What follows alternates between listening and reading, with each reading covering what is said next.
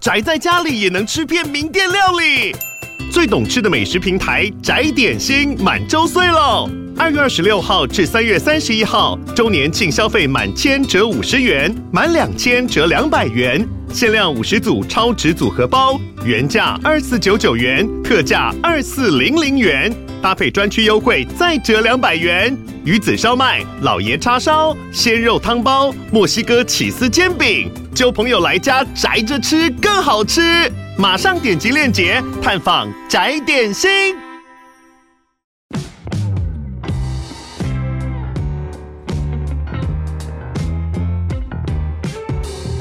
大家好，我是朱宇的共同创办人 Sean，欢迎回到欧本豪斯。我们每周都会分享房地产新闻及房市热门议题，带领大家一起揭开房地产秘辛。通勤收听欧本豪斯，带你掌握一周房产。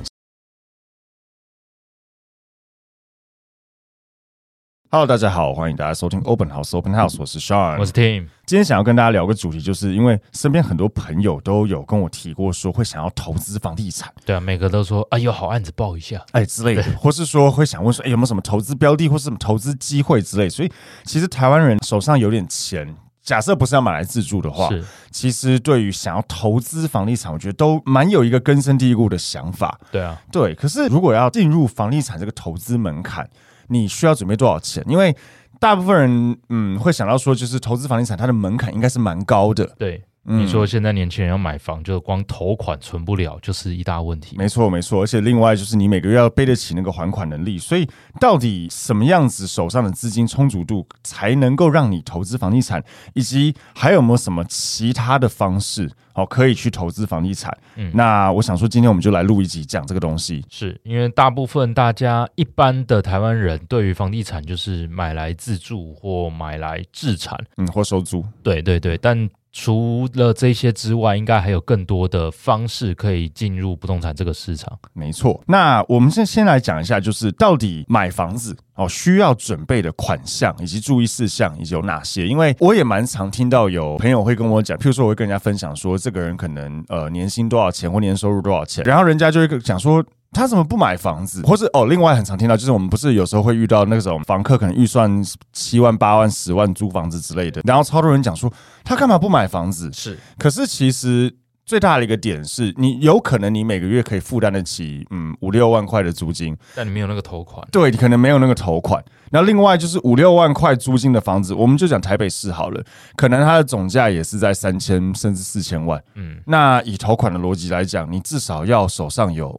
八百八百一千，哎，八百一千的现金，哎，其实没有那么的容易。对啊，那就算是你月收入二十万，你去租个六万块的房子，坦白讲，我觉得有点高。就是我觉得这样子租金比例是高，比例有点高，但是负担得起。可是你如果月收入二十万，你每个月这样子弄一弄弄一弄，每个月让你存十万，好不好？嗯，一年存一百二十万，你也要搞个快十年呢，对，才有办法，才有办法有这个头款。对，所以其实最大的问题是头款。那回到我们的主题，就是到底你要准备多少头款？一般来讲，现在普遍台湾的市场，其实我们讲头款，我觉得抓个两成或两成五左右，二五成啊。那除非你买的中古屋需要整理啊，你要准备的现金就要更多。但单纯以买房子来说，头款就是抓两成到三成这个中间。嗯，我自己会觉得说，可以建议大家，你抓两成头款跟一成的，maybe 两成头款一成装潢款，你觉得这样子合理吗？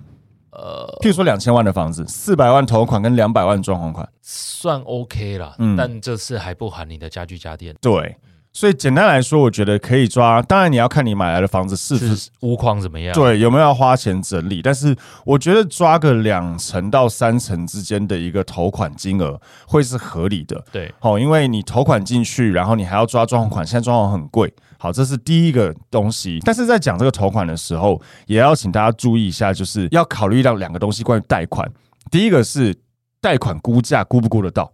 假设譬如说你买个房子一千万，然后你照我们的建议准备了一个三百万的装潢加头款，结果银行估来只有八百。嘿，如果银行这可能有点太惨，譬如说银行估九百就好，好不好？银行估九百，那他八成贷给你没问题，可实际上他才贷你七百二十万。对啊。剩下的八十万要想办法补足，哎，所以其实，在讲投款的这件事情的时候，也要想到，OK，有没有可能他估价没有估到？以刚刚的案例来讲，你可能装潢款就没了，对啊，你可能补足八十万，你没钱装潢了，啊，所以其实我觉得抓宽一点，真的至少抓个三成左右，我觉得是会比较好。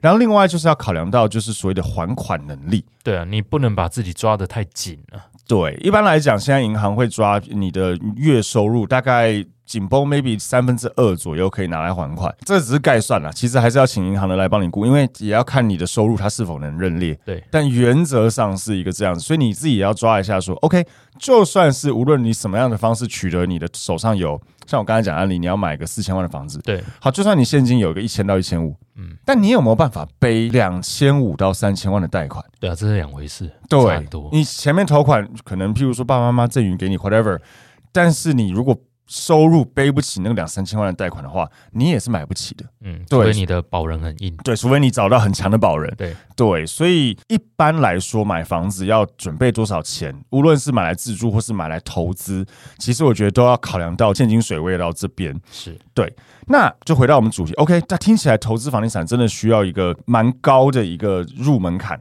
或是说金额要准备很多。那如果手上没有这么多钱的话，到底可以怎么去投资房地产？嗯、那我们今天有准备几个常见的一些方法，然后可以给大家做分享。第一个就是我觉得算是一个比较合法合规的，也我认为相对比较安全的一个，就是小金额可以投资房地产的保守的方法，就是所谓的 REITs。哦，就是所谓的不动产证券化，嘿，或是所谓的不动产投资信托。其实它的逻辑就是在台湾的证券市场上挂牌的不动产投资信托，就是个商办标的物。你把这个商办，它平常有在收租金、诸如此类，对不对？那你可以把它变成像股票一样。对啊，它就是一间公司，嗯，对，让大家来买。那大家来买之后，因为一般来讲，股票是不是呃，除了你卖可以赚价差之外，主要就是它的股息或股利的收入。当你花这个钱去买这个证券的时候，其实它也是一样，每年这样子配息给你的逻辑。对啊，你就收租的概念。对，所以简单来说，其实它比较像在买股票啦。嗯嗯，对。但是你某个程度上来讲，这样子是投入房地产市场没有错的。台湾的 REITs 其实我觉得不算非常的嗯。普及，对啊，它就少数几只而已，两只手数得出来。对，就是像我们常听到什么，比如说什么星光一号啊、国泰一号、富邦一号，对，其实它就是手上的一些商办大楼。对对，那商办大楼通常它都是整栋都是他们持有，然后都有在出租嘛。听众可以自己想象一下，假设今天你是比如说星光或是富邦或国泰，他们其实物业真的非常多。对，嗯，那。当今天他把这个大楼，就是他可以思考嘛，就是说，诶，我要只纯收这个租金，还是我去把这个东西包装成证券化？那他其实也是可以另外去。怎么讲呢？讲吸金也不太好听，也不要说吸金，就是他把这个资产证券化了之后，他不但可以证券化拿到一些现金回手上，嗯，他也可以把这一个资产 REIT 之后，他的管理什么绑好自己的公司，哦，所以他还是可以透过这个管理上赚到一定程度的利润，并且呃让它长期永续下去。对对对，而且我觉得其实就像我刚才讲，台湾在 REIT 上面，我觉得其实。不算非常的普及，嗯，但我觉得以小金额投资房地产，当然有一些听众可能觉得说这不叫投资房地产，可能觉得这叫做买股票债券，对，但是它还是不动产投资的一种啦，所以我们还是把它归纳进来，但它的逻辑跟买股票其实是蛮像，比较像，嗯。第二个就是我其实身边也蛮常听到朋友在做的事情，就是大家合资买房，比如说像刚才讲的，一千万你至少准备个三百万，好不好？可你手上没有三百万，凑三个人，凑三个人，对，凑三个人，四个人。其实你们就可以合资买房喽，对，然后大家把这个钱聚在一起，就可以买这个房子。那举例来讲，假设大家都是各占三分之一，那假设你是买来呃收租金的，那你就是租金的三分之一，大家分一分，对。或是如果你是买来要装潢卖掉，那你就是利润三分之一分一分。这都是常见的合资买房的方式执行方法。但合资买房，你就要面临到到底要用谁的名字登记啊？那他是去背这个房贷，那他会不会有其他？考量，举例来说，他近期可能结婚成家，他需要再买下一间，那第一间就卡住。这种是比较常见的民间问题，对，不要说民间问题，家庭问题啊。对，其实合资买房，我们这边我想说，我们也把这个方法以及风险都一起讲。就是我觉得合资买房有几个蛮大的风险。第一个就是我们先不讲，就是人你们人与人之间的问题，就先讲一些实际面的问题，就是金流。原则上你可以选择就是买一个人的名字，或者是你们买三个人的名字啦。可是说真的，买三个人名字，我觉得非常的不划算，不太合理，也不划算。嗯。对，所以还是可能会回到所谓的一个。登记名义人的状态之下，名登记。对，可是你这个登记名人就会有几个问题。第一个就是说，他其实原则上就是那个屋主，那。会不会发生未来？假设你们是要卖要出场的时候，这个人不愿意，那怎么办呢？对，其中股东急用钱，但是所有权人大家讲好的利润没有达到，没有到，但是刚好你急用钱，对，那这个就会卡死，因为这个没办法行使。一般来讲，我们讲三十四条之一，对对对，你就是一个所有权人了，对对。那他如果他不点头就不点头，他不点头你就没辙，所以其实真的可能会发生。OK，今天。登个登记名人，通常登记名人会找那个财力证明看起来比较漂亮那个人去做嘛。对。那如果他不点头，你们岂不是被他绑架？对啊。嗯，这是一个问题。那第二个就是考量到金流问题。假设这个人他的钱本身其实也不是那么的多，他手上可能只有一百万。那你们实际上要花三百万买这个房子，你们要如何做那个金流看起来是合理的？就他忽然间出现了多两百万的现金。对对对，这个其实银行是会抓的。对，你平常收入就长这样，然后突然两个人汇一百万给你，这个很明显就是投，他们会列为就是投资客，对，借贷或是什么的。所以其实这样子也是会被抓的。然后还有就是他每个月收到的租金收入，虽然你们说除以三好了。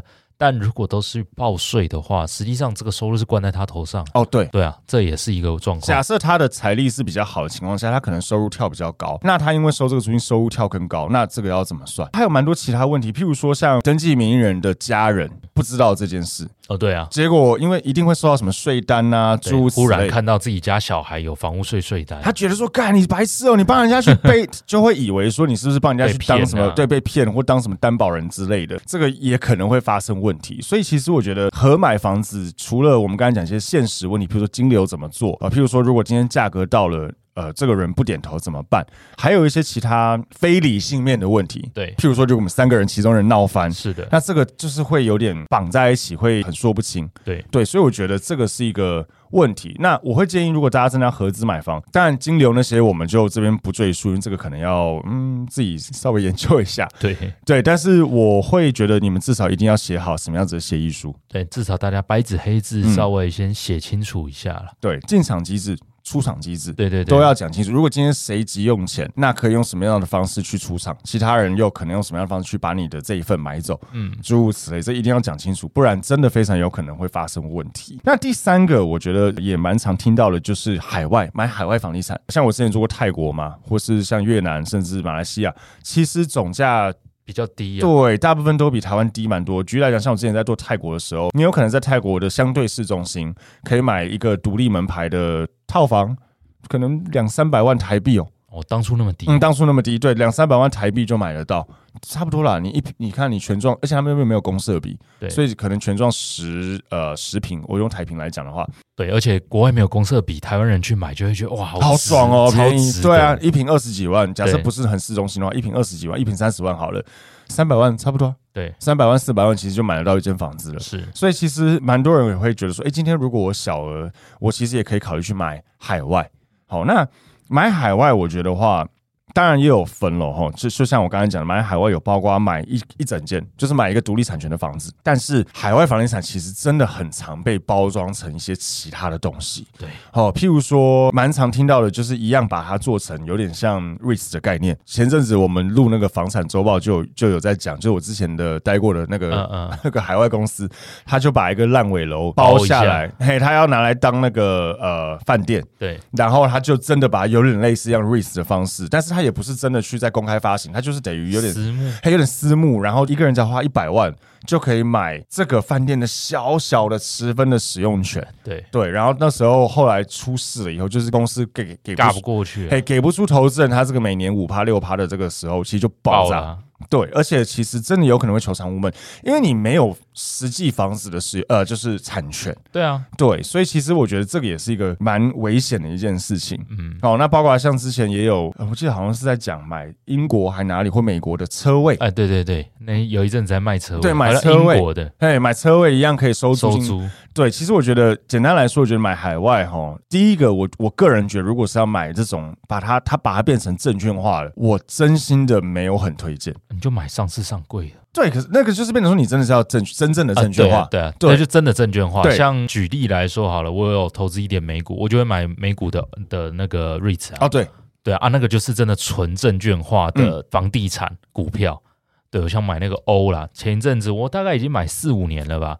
它就跟牛皮一样，真的不太会动啊。可是它有配息，它配一直配，对、啊，一直配就 OK 了。对啊，对啊，对啊，就是稳稳的收。如果你图的就是收租金的逻辑，你也没有它，没有真的一定要它涨价的话，除非它一直跌了，那你等于租金都赔进去。没有，没有跌。那如果它持平，就是每个月收租，诶每年啦收租金就它多久配一次啊？呃，欧好像一季配一次吧，蛮稳定的。而且美国的 REITs 其实超多种类哦，就像我讲，台湾的 REITs 其实没有很发达。对，美国像欧好像这一支专门是锁定商场之类的，我。好像也有买一支是专门锁定养老院的，然后甚至我还听过了，有专门买不动产，然后做成资料库出租给大型公司，就买不动产，然后把它装潢成资料库的库房，云端库房哦，然后专门出租给大各大的微软、Apple 什么的这些公司当做伺服器使用，然后你当他们的房东，但是它是上上对啊上市上市公司。可以买的这种，所以它等于一样有一点点类似，像跟大家去拿这个钱去打。打造这个资料库，对，因为毕竟这些公司嘛，刚刚讲那些公司嘛，它毕竟把这些储存空间卖给这些，对，然后哦哦，原来原来，所以这，但是我我觉得只要是买这种东西，我我觉得只要它真的是一个公开市场上的流通的证券化，其实我觉得都还可以。对啊，对啊，嗯，但是我刚才讲的就是那种他们会私下 under table，嘿，私下把它变成我，我觉得如果要买海外房地产，你你去买那种私下公司或者怎么样，私下把它变成一个一个使用权单位去卖的，我个人觉得非常的危险。我觉得就是风险越大。啊，利润就越大。对对啊，大家要有这个认知。举例来说，像我们前一阵子有录一集是呃云端录音，是美国的一个一个华人，他从事的美国开发不动产的公司。哦、那他就讲了，他们就是完全 under table，也不是说 under table，就是不是上市上柜的。他们就是合法成立一间公司，然后对于每个案子评估完之后有报告，那总需要多少资金，那大家要的就加入。对对，那他有说，为了让海外的这些人能安心，你如果买的比例有到一定程度，他就是。包机票让你去现场看这个案子，跟你讲清楚，嗯，所有的状况是怎样。可是他还是一样，就不是一个真正产权，对不对？不是，但他说他合约会把下场机制什么大家都约定清楚。OK OK，对，我觉得这东西，我坦白讲，我自己是觉得还是回归到这个操作的公司或操作的人他的人品啊，嘿，对对对，如何？因为因为你如果真的不知道情况下，我还是会觉得说，如果有哪一间公司，譬如说，因为也常听到他会把它包装成就是保证回。抽对呃，你买来当然保证回收。坦白讲，大部分的操作方式都是他让你两年保证回收，每年五趴，很简单啊。他就先卖你贵十趴，对啊，然后再每年再把那个五趴退给你，钱还可以先吸到。对，对其实很多都是这样操作。但好了，就算是这样。那你至少，如果真的这间公司倒掉，你还是有一个什么？你房产的那个产权还还是你的，对你你要卖，你要收租，你要干嘛？当然，这个会牵扯到所谓的海外孤儿的问题，你要怎找谁处理？但至少产权是你的。是讲最难听的就是，那比如泰国来讲好了，你去泰国还是可以住啊。对啊，它是你的房子啊，是对，然后你要卖或什么，就找当地的中介帮你卖，可能都还有机会。可是如果你是买个空的一个十分使用权，就像我之前的公司就是这样，其实真的非常有可能会血本无归。对，就什么都没有啊，你什么都没有，你换来一张上面的文字还是你看不懂的纸。对啊，你连房子的钥匙都没有。好，就像我刚才讲，你好歹爽就去住。对，可是你没办法做到这样的情况下，其实我觉得买海外房产，我个人觉得是蛮危险的一件事情。嗯、你熟悉度要真的够高了。嗯，然后海外房产，我最后也插个话，就是大家真的不要把台湾的房产逻辑灌到国外去。啊，对，每个国家都不一样，每个国家都差非常非常非常非常的多。我自己觉得是要看两个东西，一个是看法规，就算你买一个独立产权的房子来收租，你有没有考量到它？譬如说，第一个你买的时候，你的海外的钱汇进来。呃，可以怎要怎么做？另外就是你的收的租金汇出来给你，又能怎么做？对啊，这金流也都是问题啊！你真的海外赚了超多钱了，怎么回来？可能会回不来，或是他一次就克你百分之多少，这也有可能。对，另外他有没有？如果你想卖的话，他有没有个闭锁机制？是说多少时间内卖要克多少税？是你有没有清楚这一块？对，然后你的手续费是哪些？这个也要知道。另外就是风俗民情，就像我们前面讲的，好多人就手上有钱，就想说，我想投资房地产，我好想买房子。可是你买的海外的市场的人，是不是真的都这样想？对。如果这些人不是这样想的话，那你到时候下车你要卖给谁？对啊，嗯，你这个也要思考一下。做任何不动产，你一定要想下家是谁啊？对，对啊，除非你不卖了啊，对，除非你不卖，对，不然你一定要想下家会是谁。嗯、但如果你想不到这个下家，你连想象都看不出来它的样子，那那谁要接？对，因为海外房地产以台湾人逻辑来讲，可能看这个地方觉得说，哦，大家也很想买房子啊，然后那个买那个新大楼又棒又漂亮。以前我们常听到的一个案例就是买那个新大楼，可是其实当地人都只是喜欢住透天。对，那那个新大楼其实他们不会想要买。对，就他的目标客群反而还是锁定这些外国人，那你就变成是当地客群，那你就变成你的下家他也是投资客。对，那如果这个市场已经在走下跌，就是已经没有肉了。对啊，那谁要进去？那人家就不接，那你就卡在那边了。对，跟台湾不一样，台湾就算是价格没有肉，你还是有个刚需的自助市场的人会想要买。对对，对，所以其实我觉得这是一个很不一样的一个地方。接下来我们来进一段广告，房东的小确幸来喽。加入租寓的社会住宅包租代管，让我们免费替你管理房屋，还能享有税金减免及修缮补助。想了解更多资讯，欢迎点击 Podcast 下方的资讯栏，加入租寓 Line 官方账号哦。再来就常听到的一个就是二房东，二房东包括独立当二房东，也包括合资当二房东。坦白讲，我觉得二房东应该算我们讲的里面，除了 REITs 以外，蛮小金额又还算安全的，相对来说啦。但我觉得实物上是。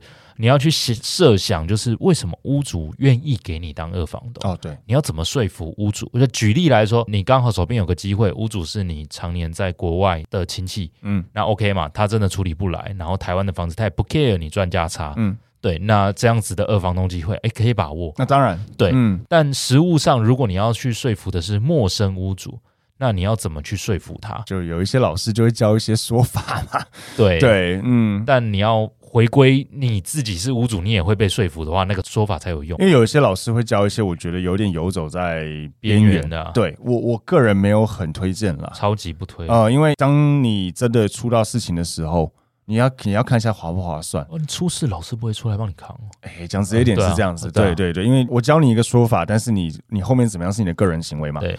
对，所以我，我我会觉得，以我们自己以前在做二房东的生意，我们都会讲了。嗯，我我坦白讲，我以前有做过不讲的事情。以前在做日租套房时，后来就出事啊。对 对，所以其实也不是出多大的事，就是屋主发现了。对，我其实运气算蛮好，但我的意思是说，真的不要这样，因为你这个非常有可能会发生问题。是对，那就变成说，你真的要能够去说服这个屋主愿意降价。那我觉得这是其中一个风险，就有些人会铤而走险不讲。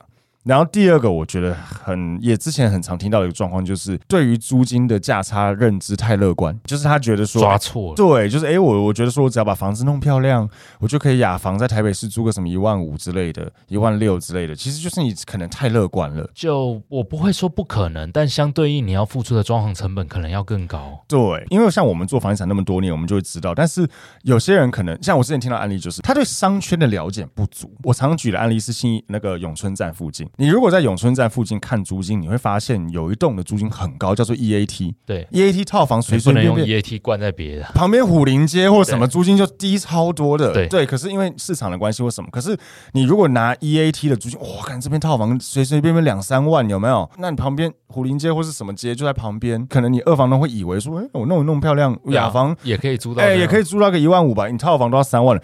不一样，嗯，哎，完全不一样，因为每个商圈都有它一个小分界商圈。以租案来说，你一定要找你同类型的竞品，你不要去找不是同类型的竞品。而且我觉得你要对那个商圈够熟，像我们以我们这边大安区或新一区来讲。因为吴兴街好了，嗯，吴兴街跟你旁边信义计划区怎么能比，对不对？对，你光吴兴街上跟通化街的套房就、嗯、就是不同东西啊，或是像呃六张犁灵光那边，对，哎，我先讲，我没有要说谁鸟或怎么样，是实际状况，就是市场给出来的价格、就是，对，什么卧龙街、安居街、富阳街这些地方的租金或是房价有落差，为什么？嗯，因为当然有可能有市场或是。我刚才讲的一些地方，因为我以前住那边的高中嘛，啊、会比较靠殡仪馆，那边有很多那种福利啊、葬仪社之类的，对，所以它会有租金或是房价的差异。如果你譬如说明明看到 OK 什么地方就在那附近的方圆，哎、欸，租金好高、哦，那我是不是拿一个旁边什么崇德街、富阳街，就租金可以一样高？真的不一样。对，所以其实。非常有可能你会被蒙蔽冤大头，对对对，所以那时候也听到蛮多二房东其实有开始出状况。不要说出状况，我们自己有的时候评估一些包租代管的案件，屋主就说：“哦，别间都出到多少，你们就出不到。”我觉得：“哦，好，那别人出得到给他们没关系。”那你你就租他，对对，对啊、就租他了，真的就租他，因为那个价格很多，我们会觉得如果跟我们一样从事长租的转租租不到。绝对租不到。嗯，对，所以他有可能是做别的用途。呃，二房东当 Airbnb 啊，对啊，做日租、啊，日租啊，对，嗯、那日租有日租的风险。对他做日去做分割，当然他可以达到更高的租金。对，所以其实当二房东生意，我觉得只要你合法合规的去做，它确实是一个可能你投入相对小金额，又真的。不用去担，比如说刚才讲的海外房产的问题、十分的问题，或是跟朋友合买的问题。但就是如果你做日租，就会有日租的风险。那如果你是做一般长租，你一定要把租金抓清楚，跟你投入的成本抓清楚，不然真的超级有可能会发生问题。我们有遇到房客反映。他去跟别的二房东租，结果二房东跑了。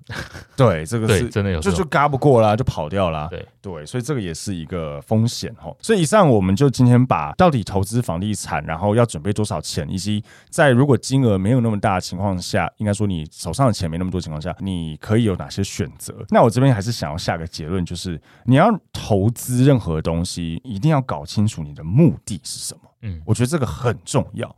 你知道你的目的，你才知道你要买什么产品。当然，这个目的不是说只能一或二了，就是譬如说你要资本利得，可以兼顾，对，可以兼顾。你要资本利得，还是你要现金流啊？当然，你有没有可能同时资本利得，同时现金流？可以啊，以股票可以吗？对，可是房子，除非你钱很多了，不然其实你如果钱没有那么多情况下，你真的要想清楚你要的是什么，因为它的交易成本很高，而且而且也没那么快。对对，刚才讲股票，你有没有可能，譬如说一百万，然后可能七十万拿来操作现金流，三十万拿来操作价差，可以啊。嗯。可是你买房子，你就是一百万可能就不够你用，那你你一次放进去，可能要等个半年一年，或是你收租金要更久，那你可能就要想清楚。对，如果今天你是要创造现金流，那显然你就是要收租金。那收租金你要买什么样子的产品，或是你要不干脆就买 REITs？因为就像你讲，欧它不太会涨价，对啊，所以你要的不是资本利得，对啊，就是稳稳的一个现金，那就现金流嘛。对，所以如果今天你要现金流，你是不是可以考虑买美股的欧，或是买一些不动产证券之类的，或是当二房东？那台股的也有啊，对，台股也有嘛，对。但是如果今天你是要操作价差，那你又要怎么做？嗯，对，你要买什么样的产品去做？所以我觉得一定要搞清楚自己的目标是什么，然后再去想说，那我要。买什么东西，以及这个东西有没有替代方案？嗯，呃，到底今天你想要现金流，你要自己当二房东，还是你就买 REITs 就好了？二房东你也要投入时间嘛？那你要投入时间去拿这个现金流，还是你要钱够多，你只要买一个房子来收租？那收租有什么风险，以及什么要投入的东西？那如果你真的觉得看好麻烦哦，那要不干脆就买证券就好了？对啊，对，或是如果都要买证券。那你要不干脆就买股票就好了？对对对对，所以所以其实我觉得一定要先搞清楚自己的投资目的是什么。那确定自己的目的，我们再来去想说，哎，投资什么东西，有什么方法，然后风险有哪些？好，这是今天我们给大家下了一个结论。好了，那再来，我要分享本周哎呀我的房。嗯，本周要分享的是上礼拜有我们出租的房客，他们是年轻人合租遇到的问题。那这边也跟大家分享一下，他实物上是三个年轻女生跟我们合租一个案件，在台北市。那听他们的叙述是说，其中有一个人三个女生合租，然后有一个人会常带男朋友回家，那另外两个人不能接受，所以那个女生沟通无果之后，她就把自己的房间。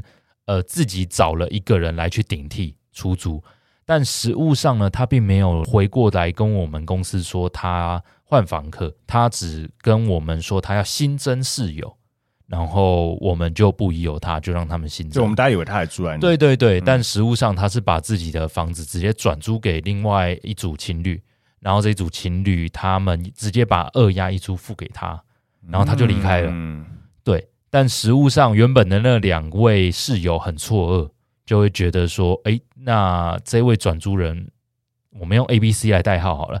A、B、C，他三个是呃原始的承租方啊，D 跟 E 是新的房客。那 C 租给 D 跟 E，那 A 跟 B 就非常错愕，就觉得说：诶，他听 C 讲说有跟我们公司讲，他要转租给别人，实物上没有，嗯，他根本没有跟我们讲。”对，然后 A 跟 B 又觉得 C 找进来的 D 跟 E 这两个室友怪怪的，嗯，对，所以哦，就变成一个很复杂、很麻烦的纠纷。嗯，所以在这边跟大家分享啊，如果你们年轻人去合租，现在其实也非常多，但我觉得如果三个人一起签，你们就要意识到几个东西。第一，你们三个就是绑在一起，嗯。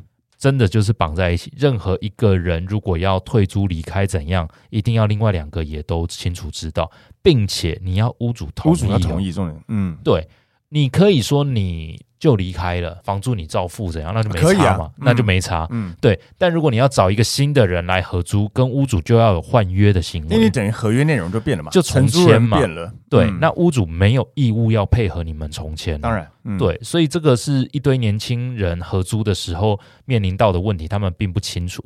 你三个人一起签有什么好处？那租金补贴你可以领三份了。对，这个之前我们有问过，就是如果三个人都符合租金补贴，那合约上你一个合约上面有压三个人，原则上三个人都可以去申请的。对，但实务上就会变成我刚刚讲的状况。如果三个人都压在上面，就是牵一发动全身，一个人要动，那另外两个人要同意之外，屋主也要同意。对，那如果这么复杂，有的屋主他干脆就是我就找一个人，你们不管几个年轻人合租，就给我一个人作为窗口，我之后就是对他。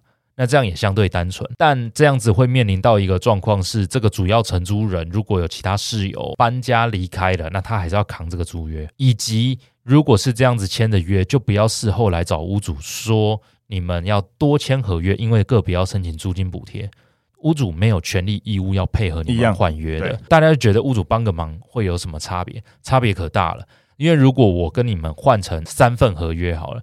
那其中一个人不缴租金呢？屋主到底少的三分之一租金要找谁求偿？譬如说一个三万块的房子，如果我本来是对 A，那你 A 无论如何就要给我三万，但我现在拆成三份合约，A、B、C 各一万，那如果 C 搬走，我就只剩两万了呢？对啊，对啊，这是有差的。对啊，然后难道我能约束你们，还要再去找另一个新的 C 来去缴租金？其实会很麻烦呢。对啊，因为就变成说，你三份合约走一个以后，就像你讲，那我我能不能逼你们一定要再找一个人来顶替？啊、我怎么逼？就就会变成屋主自己要把那个房间租掉。对啊，对，简单来说，对屋主来讲，在立场上，有时候他可能会觉得对一个人比较好。对，但对房客立场上，其实有可能三个人一起合签会比较好。是，嗯，但个别的权利义务，大家就要清楚的知道。你要当头，那你要有当头的那个那个肩膀要扛下来。对，嗯，对，希望这个案例对大家有点帮助了，不要再遇到这种合租上面的纠纷，那你们也烦。我们管理公司也烦，没错。嗯，OK，那希望这一集的节目大家喜欢我们的内容分享，